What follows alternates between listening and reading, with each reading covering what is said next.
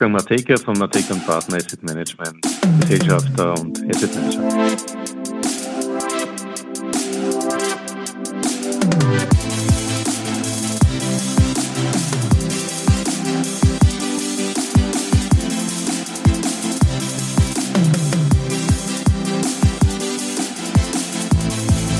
Herzlich willkommen wieder zu Triple M Matekas Market Memos, donnerstags auf Audio CD.at. Heute macht sich Wolfgang Matejka Gedanken über die Sache mit dem Wachstum.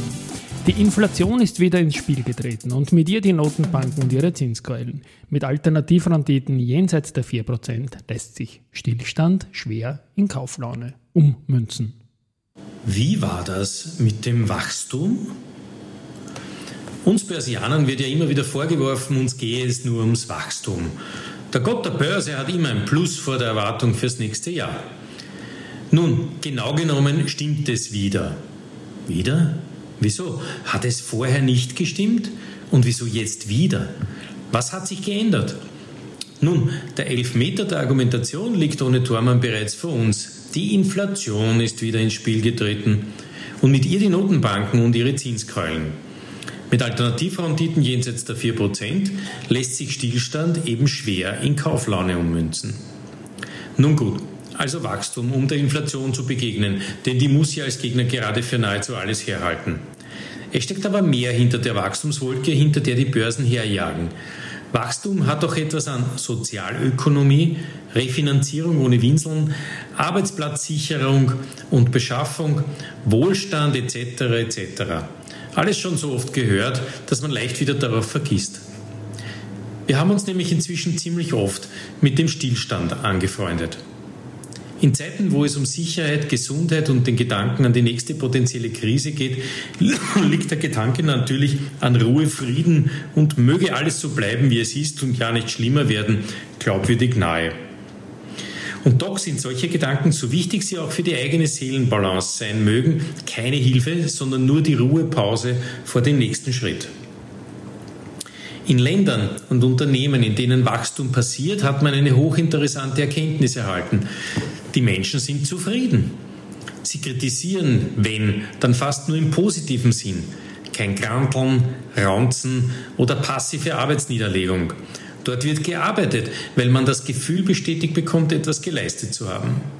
Man ist Teil einer Verbesserung und teilt dies auch mit anderen. Ist nicht überall so, oder? Interessant, dass es gerade die sogenannten Wohlfahrtsstaaten sind, die dieses Gefühl immer mehr verlieren. Man sieht sich im Recht, endlich auch einmal alles Mögliche zu verlangen und vergisst dabei, dass nebenan andere Staaten daran arbeiten, selbst in Richtung Wohlstand mit Vollgas zu streben. Der Schrei nach wohlerworbenen Rechten erstickt dabei im Hals der späteren Erkenntnis. An der Börse wird zumeist wenig politisiert. Dort zählen neben Fakten auch Potenziale. Und die Art und Weise, wie diese gehoben oder nicht gehoben werden, ist massiv verantwortlich für die Richtung, die die jeweiligen Kurse einschlagen. Genau wie die Börse ist aber auch jeder Staat in Richtung der Investitionen, die in ihm passieren, positioniert. Wenn nicht glaubwürdig an Potenzialen gearbeitet wird, ziehen sich Geldgeber, und Börsianer sind ja eigentlich nichts anderes, zurück. Inländische, aber noch viel schmerzhafter, auch ausländische.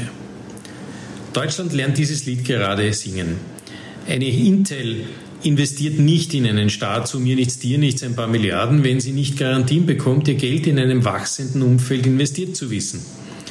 Und wenn die diesbezüglichen Argumente nicht glaubwürdig genug sind, darf der Staat fest mitzahlen, sonst passiert hier nichts, sondern in einem anderen Land. Die Börse ist ein Bootcamp für Wachstum. Wer dieses nicht schafft, braucht dicke Hosen und die sind an der Börse nun einmal hohe Dividenden und hohe Reserven, sonst wird das nichts mit dem Kursanstieg. Und selbst dann hat ein Unternehmen kaum eine Chance auf frisches Geld, wenn es plötzlich welches braucht. Die Börse schenkt ihm nichts. Es sei denn, das Unternehmen macht glaubwürdig klar, dass dieses Geld Wachstum schafft, das es vorher eben nicht gab. Ins Stammbuch für alle, die glauben, gegen alles zu sein, würde genügen.